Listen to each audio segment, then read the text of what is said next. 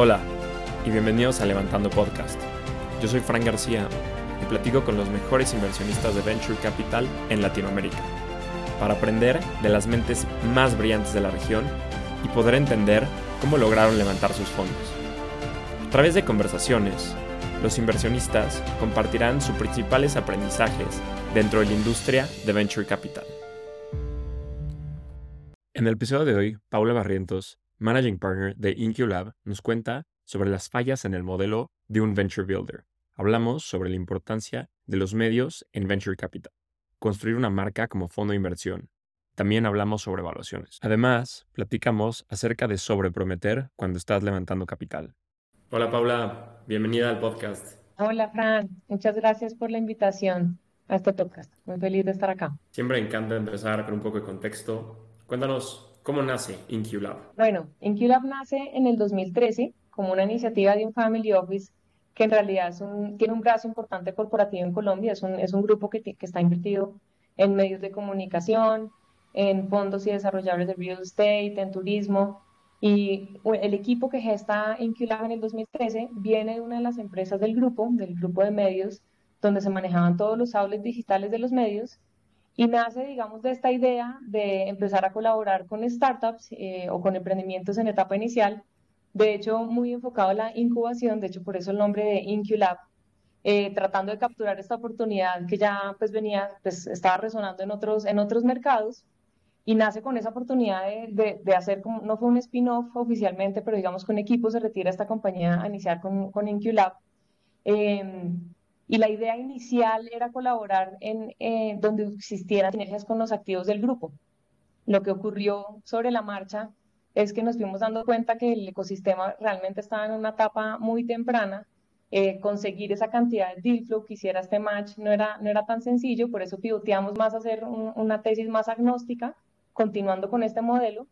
Y lo segundo que nos ocurrió es que también atado que era un, un ecosistema que apenas estaba iniciando, nos vimos con la necesidad de nosotros crear las propias compañías y por eso iniciamos con el modelo de Company Builder, que era un modelo que ocurría pues en muchos ecosistemas en otras regiones, en ecosistemas que estaban apenas empezando, donde siempre existían estos jugadores que se dedicaban a crear como este deal flow al ecosistema eh, y así nace digamos que la idea de Inculab. Ya muchos años adelante, muchos no, un par de años adelante, pues nos dimos cuenta que igual este modelo también tenía muchos retos eh, desde reclutar talento y tal vez el principal reto era levantarle capital a estas empresas por esos cap tables donde, donde éramos nosotros los gestores iniciales y pivoteamos a ser más un, inversionista tradicional de venture capital alrededor del 2016. Justo te quería preguntar sobre este tema del company builder, venture builder, como lo quieras llamar, porque al final del día tú creas estas empresas y tienes un, porcentaje de participación muy grande. Entonces, ¿cómo ves esta alineación de incentivos tanto para el founder, el que está operando, y el, fondo, ¿no? Y levantar subsecuentes rondas. O sea, ¿crees que este modelo puede seguir existiendo en, no sé, en Latinoamérica o a nivel global? ¿Le, ¿Le, ves como futuro al modelo de Company Builder? Yo creo que hoy en día no. Yo creo que en un ecosistema que está empezando, así ha sentido pensar en la idea de que había alguien haciendo, creando compañías de una manera mucho más estructurada y con un capital asegurado. Eh, pero yo creo que hoy en día, en la medida que existe mucho talento y que hay más, más acceso a capital, pues no hace sentido que un jugador que además no puede estar 100% en este proyecto tenga que asumir todo ese riesgo de, de Y, y, lo segundo es esa alineación de intereses, yo creo que sí fue, fue un problema. Para nosotros en ese inicio, y, y sigamos, mirar para atrás es muy fácil, pero lo que ocurría en ese momento en un ecosistema donde no, donde no había tanto deep flow, para nosotros sonaba como una oportunidad espectacular donde pues alguien está poniendo la idea está poniendo el MVP, está poniendo ese capital inicial, estás ofreciendo como unos, unos salarios de mercado y estás entregando una participación que además la idea era que esa participación fuera creciendo con el tiempo para alinear intereses en la medida que se creara ese valor, pues sonaba como una oportunidad muy interesante. Pero lo cierto es que el levantamiento de capital para esas estructuras pues termina siendo complejo. Eh, ¿Qué creo yo? Porque todavía hay muchas empresas que quieren continuar con ese modelo, sobre todo los corporativos, eh, ahí mi mensaje siempre ha sido lo que tú dices, creo que ese es el, el quit del asunto y es alinear los intereses. Yo creo que es mucho mejor que un equipo gestor que además esté desde el inicio para que te comparta la misma visión y la misma pasión eh, y ojalá esté reclutado desde ese lugar para que no se sienta como alguien, como un empleado, sino como alguien en realidad que comparte esa visión, pues pueda alinear ese interés y que pueda además también entregar una participación significativa o proteger esa ilusión a futuro para que este cap table en el mediano plazo pues se vea lo más parecido a, cualquier startup que nace desde un emprendedor en un garaje eh, y, que, sea similar para que tenga las mismas oportunidades de levantamiento de capital. Al final todo es alineación de incentivos y totalmente de acuerdo con lo que dices. Pero Paula, InQLab nace en 2013. ¿Qué vieron en 2013 en el ecosistema? Si hoy sigue relativamente naciente en Latinoamérica y en México, también en Colombia, o sea, ¿qué fue lo que vieron en 2013 que fue, hoy hay una oportunidad en tecnología y en startups? Esa pregunta es muy interesante porque yo trabajé muchos años en medios de comunicación y en medios de comunicación, eh, casi que la más de la mitad de mi tiempo por este paso, estaba yo estaba encargada de desarrollar nuevos proyectos con los activos que estaban ahí. Entonces, yo no sé si tú te acuerdas, pero hace una década el nacimiento de muchos proyectos digitales que fueron hoy relevantes en la región se incubaron desde los medios de comunicación, porque era muy fácil, si tú tienes unas audiencias cautivas, si tienes 20 millones de usuarios únicos, pues, ¿qué más les vendo aparte de entregarles noticias? Eh, y yo creo que eso, pues, digamos que nos dio una formación a los que veníamos de, los medios en, en ese sentido. Entonces, yo en realidad arranqué en una compañía del grupo, como te contaba, se llamaba ICSK, compartiendo esta visión, entonces ya estábamos acostumbrados a mirar qué otros negocios transaccionales se pueden apalancar con estas audiencias. Y en el 2013, si bien en Colombia no estaba ocurriendo, sí veíamos el nacimiento de otros startups en otras regiones con, con otras empresas que, que, podían hacer completamente fit con esas audiencias que venían de los medios. Eh, entonces, digamos que nació de ahí, un poco del background de nosotros los que nos juntamos, más lo que empezamos a ver en otros mercados, y sí empezaban a ver en ese momento, pues muy pocos fondos, yo diría que máximo existíamos otros dos en, jugadores en, Colombia, veíamos iniciativas del gobierno, eh, creo que fue ABSCO que nació como en el 2014, 2015, sí empezamos a ver que empezó como a haber un, un eco en este sentido de, de desarrollar el emprendimiento. Y pues al final Colombia en realidad cuando tú miras estos índices de emprendimiento siempre ha tenido una cultura muy emprendedora más, más que por ser emprendedores que van y levantan capital emprendedor, han sido una cultura emprendedora porque es la fuente de autoempleo, o sea, que existe mucho talento que está acostumbrado a estas dinámicas. Entonces vimos que, que era como una muy buena, como que se estaban juntando muchos, o sea, alineando muchos planetas para empezar a desarrollar una iniciativa así, y por eso digamos que lanzamos en el 2003 esta iniciativa. Qué interesante. Y parte de tu background que me decías, trabajaste tanto en finanzas como, como en medios, ¿no? Y, o analista financiera para ciertos medios. ¿Qué tan importante es la parte de medios para venture capital o startups? ¿Cómo lo ves hoy en tu rol como inversionista? Yo, creo que ahí, digamos, de lo que yo siento que más me beneficio, pues uno, mi, mi formación financiera, de haber trabajado en banca de inversión y haber trabajado en AFC, eh, yo creo que esto es un, un, mundo donde uno tiene que ser muy analítico y estar acostumbrado a analizar pues más allá de una perspectiva financiera, obviamente otras perspectivas, pero yo, yo, creo que la financiera para entender eh, si el modelo de negocio es sostenible, si es saludable, cómo es la dinámica de las proyecciones en el mediano y largo plazo, yo creo que eso me sirvió mucho. Y yo te diría que mi paso por los medios, en realidad, lo que me formó con respecto a Venture Capital es precisamente este tema del company building, es cómo creamos modelos de negocio, cómo cogemos unas audiencias y hacemos match con un modelo de negocio, ese product market fit Entonces yo te diría que en realidad más por ahí. Yo veo a los medios hoy en día jugando un rol importante. Esto, es un modelo, por ejemplo, que nació de más sobre la crisis del 2007-2008 y sobre todo en Europa.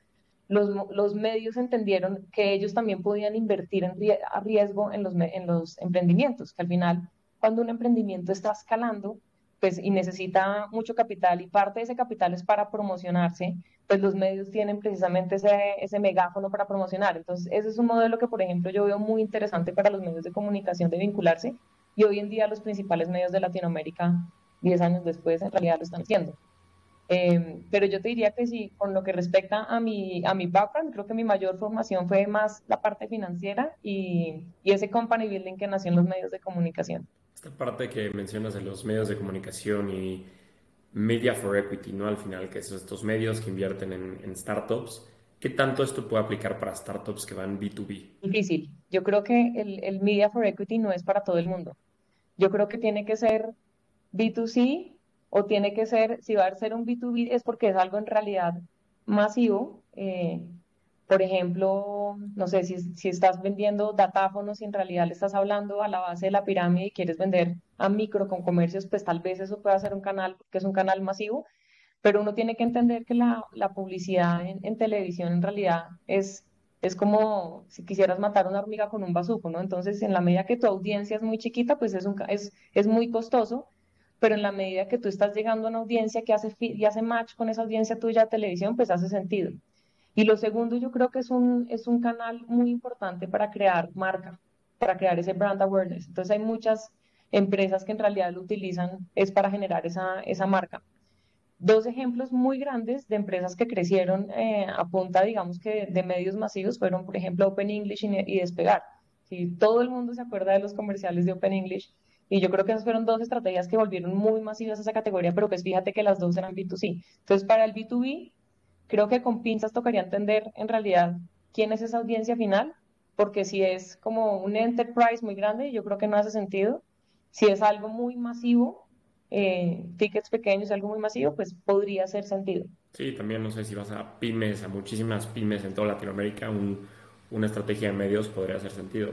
Y parte de esta brand building, ahorita que mencionabas, ¿cómo crees que los fondos de VC pueden tener esta marca. No sé, me pongo a pensar en Estados Unidos, los fondos más grandes, uno de ellos Andreessen Horowitz, ¿no? Ya es una marca, es muy grande todo lo que hacen.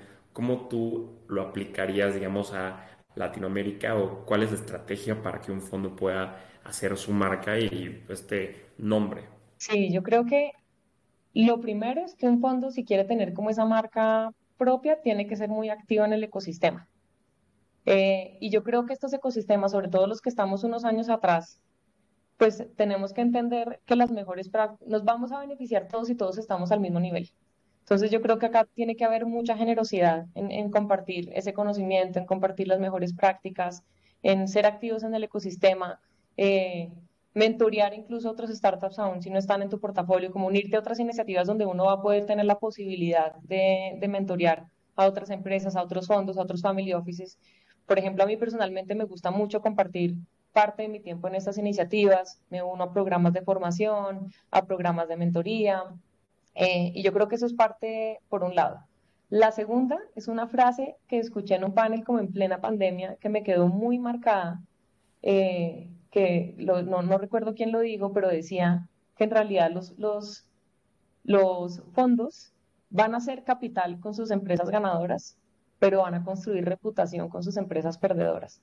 Y a mí eso se me quedó grabado, porque en realidad las historias de éxito terminan siendo como en un embudo realmente pocas y hay un trabajo enorme que uno tiene que hacer con las empresas o las que no van tan bien o las que pasan por situaciones difíciles y ahí es donde en realidad se forjan como esas alianzas y se demuestra quiénes son los partners que están a tu lado. Entonces yo creo que es importante ser consciente como de ese ejercicio que estamos, estamos haciendo un matrimonio que es en, de largo plazo que va a pasar por situaciones complejas y cómo, cómo un fondo puede aportar mucho valor en esas situaciones complejas. Y, y, un tercer punto que yo creo que para mí es muy importante, que, creo que tiene que ver con este tema de la marca, es también tiene que ver con el embudo de, de inversión. O sea, un, un, fondo en realidad invierte solamente en el 5% o en el 3,5% de las compañías que ve como prospectos. Eh, y eso puede ser muy frustrante para los emprendedores, porque los emprendedores pues tienen que escuchar muchas veces que les digan que no versus muy poquitas que sí. Y yo creo que ahí, si bien uno, digamos que no acepta una inversión o no puede realizar una inversión, uno puede generar valor. Y ese valor se genera en la reunión que uno tiene con el emprendedor. Puedes dar feedback, puedes hacer conexiones, puedes dar, puedes dar mucho valor. O sea, esto no es algo que, y, ni siquiera es de un solo lado, yo creo que esto es, de ambos lados. Entonces yo creo que con esas tres estrategias uno puede traer a la conciencia eh, cómo poder construir una marca y al final no se trata de construir una marca, yo creo que ese es el output. El input es hacer las cosas bien, es hacerlas con conciencia, es ser un buen partner, es compartir conocimiento y estar obviamente pues conectado en el ecosistema. Me quiero meter a la segunda razón que dijiste, que es la reputación las haces cuando las compañías van mal. Digamos, por la naturaleza del negocio, varias startups del portafolio, unas van a ir mal, otras regular, otras muy bien. ¿Tienes alguna manera específica de dedicarle el tiempo a las startups dependiendo de la manera en la que van? Digamos que no es, no es tan sistemático, no es como que tengamos unos tiempos compartidos y es muy curioso porque esa es otra gran verdad, uno termina a veces dedicándole menos tiempo a las que van muy bien y pues más tiempo a las que van muy mal, porque en realidad así es como te necesitan, seguramente las que van muy bien, que ya están en unas etapas más avanzadas y tienen sus juntas muy estructuradas, trimestrales, requieren menos de los inversionistas y es en realidad las compañías que están en etapas más tempranas, buscando su product market fit o pasando por una situación compleja, donde necesitan más el involucramiento de sus partners. Entonces yo te diría que, más que tener un sistema diseñado para ese acompañamiento es on demand. Eh, y eso implica que hay épocas obviamente muy demandantes eh, o de muchas transacciones al tiempo, de situaciones muy complejas. Pues, por ejemplo, el inicio de la pandemia. Yo creo que para todos los, los fondos fue una sobrecarga de trabajo porque pues queríamos soportar a todo el portafolio en, en, navegar la situación. Y lo mismo yo creo que este primer semestre del año, donde las cosas pues se pusieron complejas, donde el fundraising fue complejo y tocaba entrar a ayudar a las compañías a, a, realizar sus planes de reestructuración, como hacer ese acompañamiento. Entonces, más que un sistema, yo creo que es on demand y, y al final, pues los fondos como en, al, hacer esta inversión, pues nos estamos comprometiendo a, a dar ese acompañamiento. ¿Qué le recomiendas a los founders de tu portafolio en este mercado? Yo creo que ahorita hay que ser muy cautelosos y no estar confiados con que el capital va a estar disponible. Y hay que estar pendiente muy de, hay que estar haciéndole seguimientos a esos KPIs que te prenden las alarmas para ejecutar los planes temprano. Porque lo peor que te puede pasar es estar confiado con un capital, de pronto puedes tener muchas conversaciones calientes, pero en realidad nada está hasta que la plata no esté en tu cuenta y muchas cosas pueden pasar. Entonces yo creo que, que en este momento donde el fundraising es más complejo y creo que este segundo semestre está siendo menos complejo que el primero, pero acá hay que ser muy cautelosos, monitorear, eh, tal vez trimestralmente es muy largo, yo creo que acá hay que monitorear con una frecuencia mucho más rápida para estar atentos a las señales del mercado. Si tu modelo de negocio se está deteriorando porque estás teniendo un impacto en la economía, pues haz los ajustes necesarios. Eh, mejor dicho, siempre ir haciendo como esos backups y esos plans, esos planes para que no te cojan corto, eh, que no llegó la ronda y pues compañías que pueden tener una valoración importante y son importantes en el mercado se pueden dañar por esa falta de capital si no hicieron su planeación. Entonces yo creo que el, mayor consejo es planeación. En este momento hay, que planear. Eh, ojalá con los recursos que tengan tratar de llegar a, break-even. Yo creo que hoy en día el, el, tener capital en este momento o levantar esa ronda es un lujo. Entonces yo creo que hay que tratar de llegar a estructuras de break-even eh, y ya si lo demás ocurre, pues es una muy buena noticia y, puedes pues crecer más. Eh, pero sí, eso yo creo que serían mis dos consejos para, para este momento. Y para el momento de levantar capital, ¿cuáles son los errores más comunes que has presenciado de founders que están tratando de levantar capital? A ver, errores comunes. Yo creo que sobreprometer. Yo siento que muchas veces por, por, por mostrar lo atractivo de la oportunidad, eh, terminan sobre, sobre proyectando y, y, siempre pasa sistemáticamente que en esa primera junta, después del cierre de la ronda, bueno, en realidad no vamos a estar en este punto, sino en este punto. Y si sistemáticamente estás dando ese mensaje, pues es complejo porque puedes estar casi, no, no rompiendo confianza, pero sí, sí, pues digamos que es mostrando que no necesariamente estás ejecutando con un plan con el que te comprometiste. Entonces yo creo que es mejor ser transparentes, es mejor mostrar escenarios o qué tiene que ocurrir para que llegamos a estos hitos, pero siempre hablar como con esa transparencia. Yo creo que a veces en el afán de mercadear y vender se, se rompe este tema de la cuota de realidad, que yo creo que es muy importante. finalmente un fondo está entendiendo el riesgo que, que, está asumiendo, está entendiendo la oportunidad del mediano plazo eh, y, y pues al final esto pues digamos que rompe un poco como, como la expectativa que tenga también un fondo con respecto a su retorno. Entonces yo creo que ese es como también el, es como el principal error.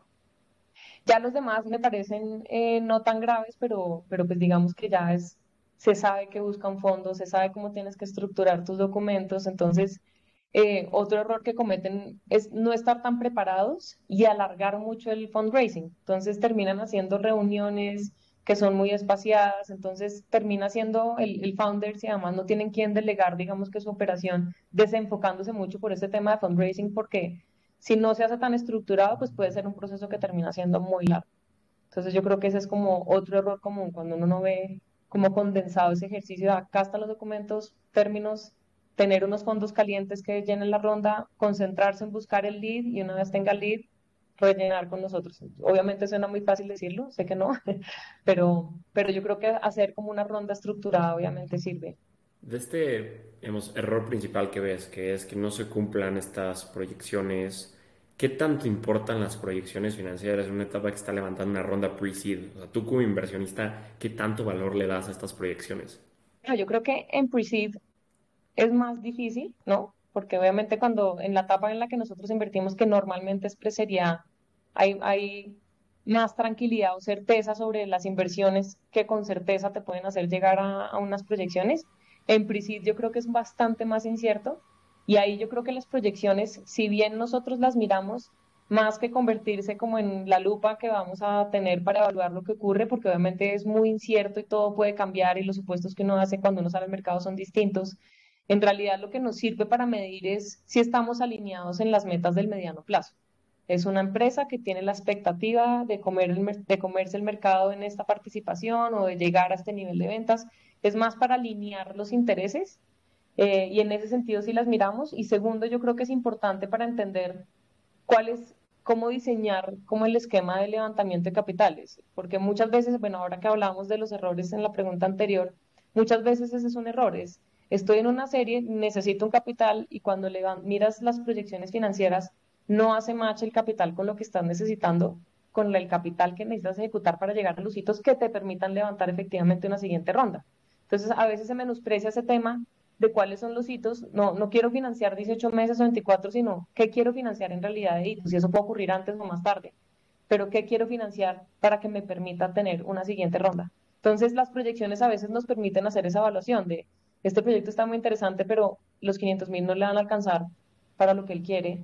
Y en realidad, cuando se ejecute los 500 mil, va a tener que hacer otros 500 mil y así sucesivamente se quedan en esos convertibles eternamente, porque obviamente ningún startup hace seed, serie A, serie B, serie C, sino es seed 1, 2, extensión 3 final, ¿no?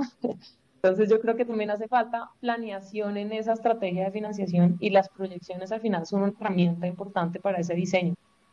Para la etapa en la que invierten en Inculab, ahorita mencionaste pre-serie A, si tuvieras que escoger alrededor de tres factores que sean fundamentales para la toma de decisión, ¿Cuáles son estos factores? El equipo sin duda. O sea, empresaria, digamos que un equipo tiene bastante que mostrar en su capacidad de ejecución, desde su reporte, sus métricas, cómo gestiona.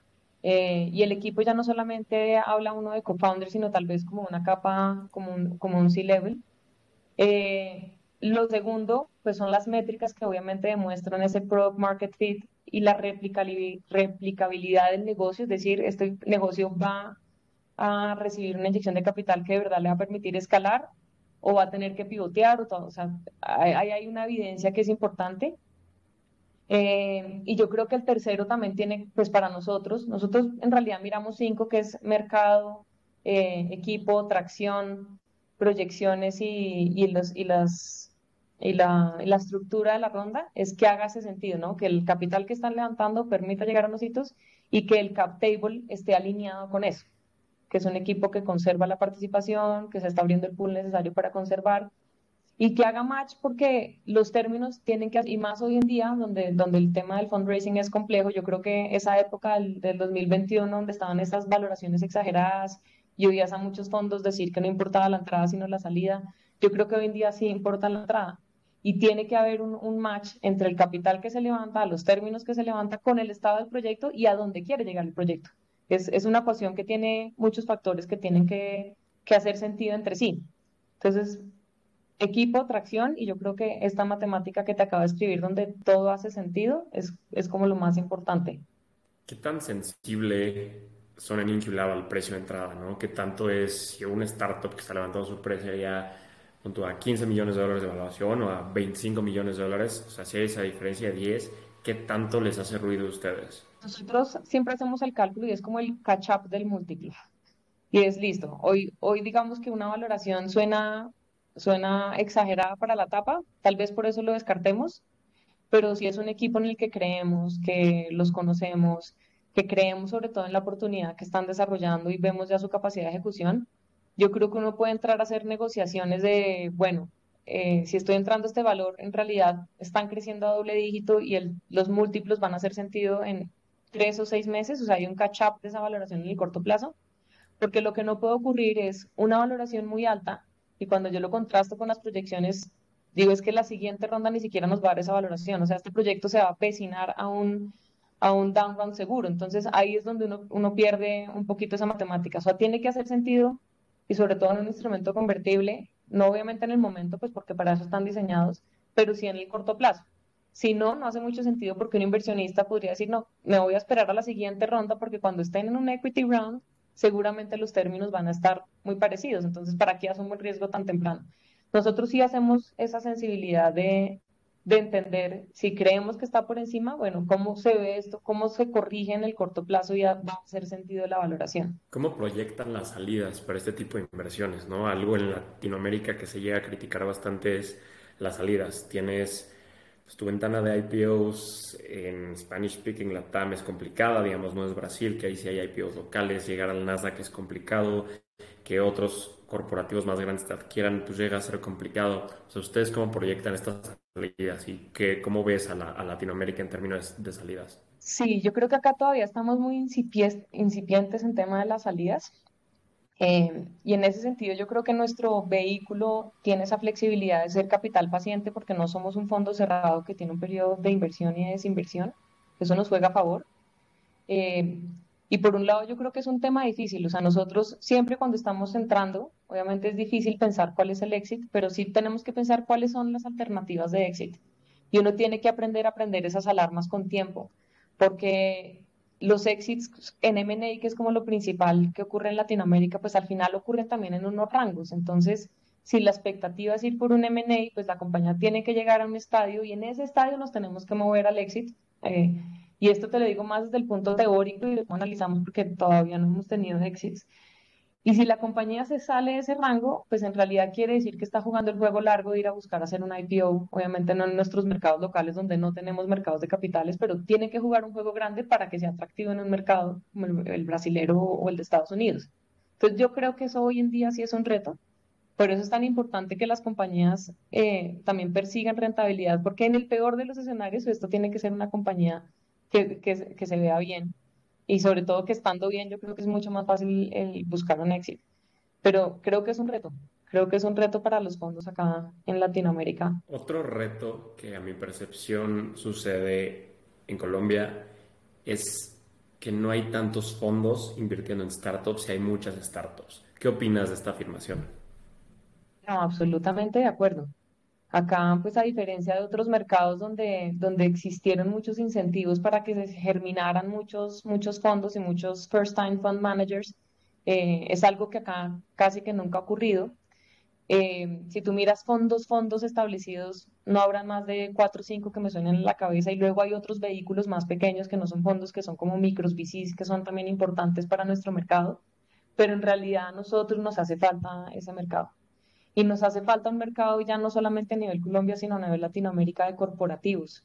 Eh, si tú miras en, Estados Unidos, no sé, el 50% del capital que viene de los corporativos, pues en, en, Latinoamérica, eh, no me quiero inventar la estadística, pero alguna vez vi un reporte que era pues bastante por debajo del 20%. Entonces yo creo que acá todavía tenemos oportunidad de desarrollar corporativos y family offices que ya están en tercera generación, generaciones mucho más conectadas con capital, eh, con, con, el capital emprendedor, donde, donde también hay que impulsarlas a que estos family office se conviertan en el PIS, confíen en First Time Fund Managers y que empiecen a ayudar como a germinar esta, esta ola de fondos, porque sí hay muy poquitos fondos en Colombia si nos comparas. Eh, bueno, Brasil juega como otro continente, pero, pero digamos un México nos lleva años luz en los fondos y en los AUMs, porque ya, ya son fondos que ya van por su tercer fondo. Acá en Colombia, hasta ahora estamos con una generación de fondos que están empezando con su segundo fondo. ¿Cómo haces que estos family offices se enteren de la asset class o quieran invertir en, ya sea directamente en startups o a través de una estrategia de fondo de fondos? Acá yo creo que hace falta mucha educación en el tipo de activo. Eh, y acá han habido iniciativas de crear estos cursos para educar eh, a los family offices, a los corporativos, y de estos cursos finalmente han salido, se han gestado algunos. Pero esto, en la medida que nosotros logramos tener exits y que cerremos esta, este círculo y podamos mostrar rentabilidades reales y el, el datos sobre, sobre este activo, yo creo que con comunicación y educación vamos a poder antojar a estas, a estas familias empresarias a traer capital a este, a este asset class. Paula, ¿qué sabes hoy que te hubiera gustado saber cuando empezaste a invertir? Yo creo que hace 10 años fue un ejercicio muy empírico. Eh, yo creo que hoy en día la información y el acceso a información en cuanto a, en cuanto a mejores prácticas, por ejemplo, yo creo que al inicio y cuando uno, cuando el ejercicio era mucho más empírico, pues las negociaciones eran más largas, ¿no? Y los acuerdos de accionistas parecían unos Frankensteins alrededor de lo que ocurre hoy, que ya son formatos mucho, eh, pues mucho más estandarizados. Eh, entonces yo creo que eso pues es una gran ventaja. segundo, y esta es una curva de aprendizaje que yo creo que es muy difícil de comerse y es uno va desarrollando el feeling de entender cuáles son esos equipos con esas capacidades de ejecución. Eh, uno va desarrollando, agudizando su, su, análisis sobre los factores que implican que un, que un, proyecto sea exitoso. Y esa es una curva que es muy difícil. Yo, yo digamos, cuando, cuando tengo la oportunidad de conversar con personas que están empezando o que quieren empezar a invertir, siempre el consejo es sean cautelosos con las primeras inversiones, poquito capital mientras aprenden Obviamente uno puede comprar con curva de aprendizaje, puedes traer talento a tu equipo, puedes oír podcasts, libros, oír de, de los mejores, pero sobre la marcha siempre vas a aprender mucho. Entonces yo creo que hay que ser muy cauteloso con ese capital inicial y en la medida que vas entendiendo cuáles las son las de tu portafolio que van eh, mostrando como esa, esa capacidad de ejecución, pues ir apostando más eh, capital en, en estas empresas. Entonces es una curva que se puede aprender y otra que toca recorrerla. Eh, nada que hacer. Y, yo creo que esas dos cosas. Bueno, y lo de los company builders, si alguien me hubiera mostrado el futuro de la dificultad, tal vez hubiéramos hecho cosas distintas. Sí, siempre. La experiencia le gana a la teoría. Llegamos a la parte final de la entrevista. Te voy a hacer unas últimas preguntas donde te pido que la respuesta sea lo más breve posible. ¿Preparada? A ver, dale. ¿Cuáles son las tendencias que más te emocionan como inversionista?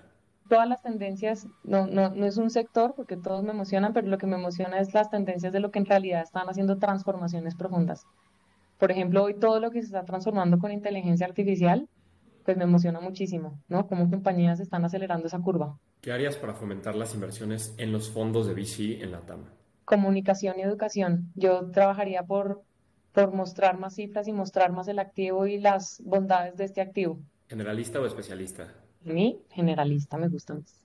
¿Qué consejo le darías a una First Time Fund Manager? Asesorarse muy bien, traer, traer un board o un comité que tenga mucha experiencia en ese activo. Es cuando hablo de cómo comprar curva de aprendizaje, ser cauteloso, diseñar muy bien la estrategia de portafolio.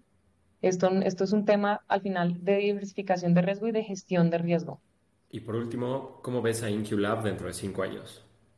Yo creo que vamos a continuar, digamos que el vehículo como lo hacemos hoy y vamos a seguir apostando capital. Hoy en día como AUM tal vez somos el principal fondo de Colombia, nosotros hemos invertido más de 50 millones de dólares y creo que continuamos en ese mismo track, seguimos invirtiendo en el mercado colombiano y latinoamericano. Paula, muchísimas gracias por la plática. Disfruté muchísimo hablar contigo. Muchísimas felicidades por todo lo que has hecho desde InQLab, tu pasado en analista de inversión en, en los medios, tu rol en Call Capital, que ya nos dio tiempo de platicar, pero muchísimas felicidades por todo lo que están construyendo. No, a ti, Fran, muchísimas gracias por esta oportunidad, esta charla tan maravillosa. Muchas gracias. Este fue un episodio más de Levantando Podcast. Si te gustó, no dudes en recomendarlo. Para más contenido, nos puedes seguir en Instagram, Twitter y LinkedIn como Levantando Podcast.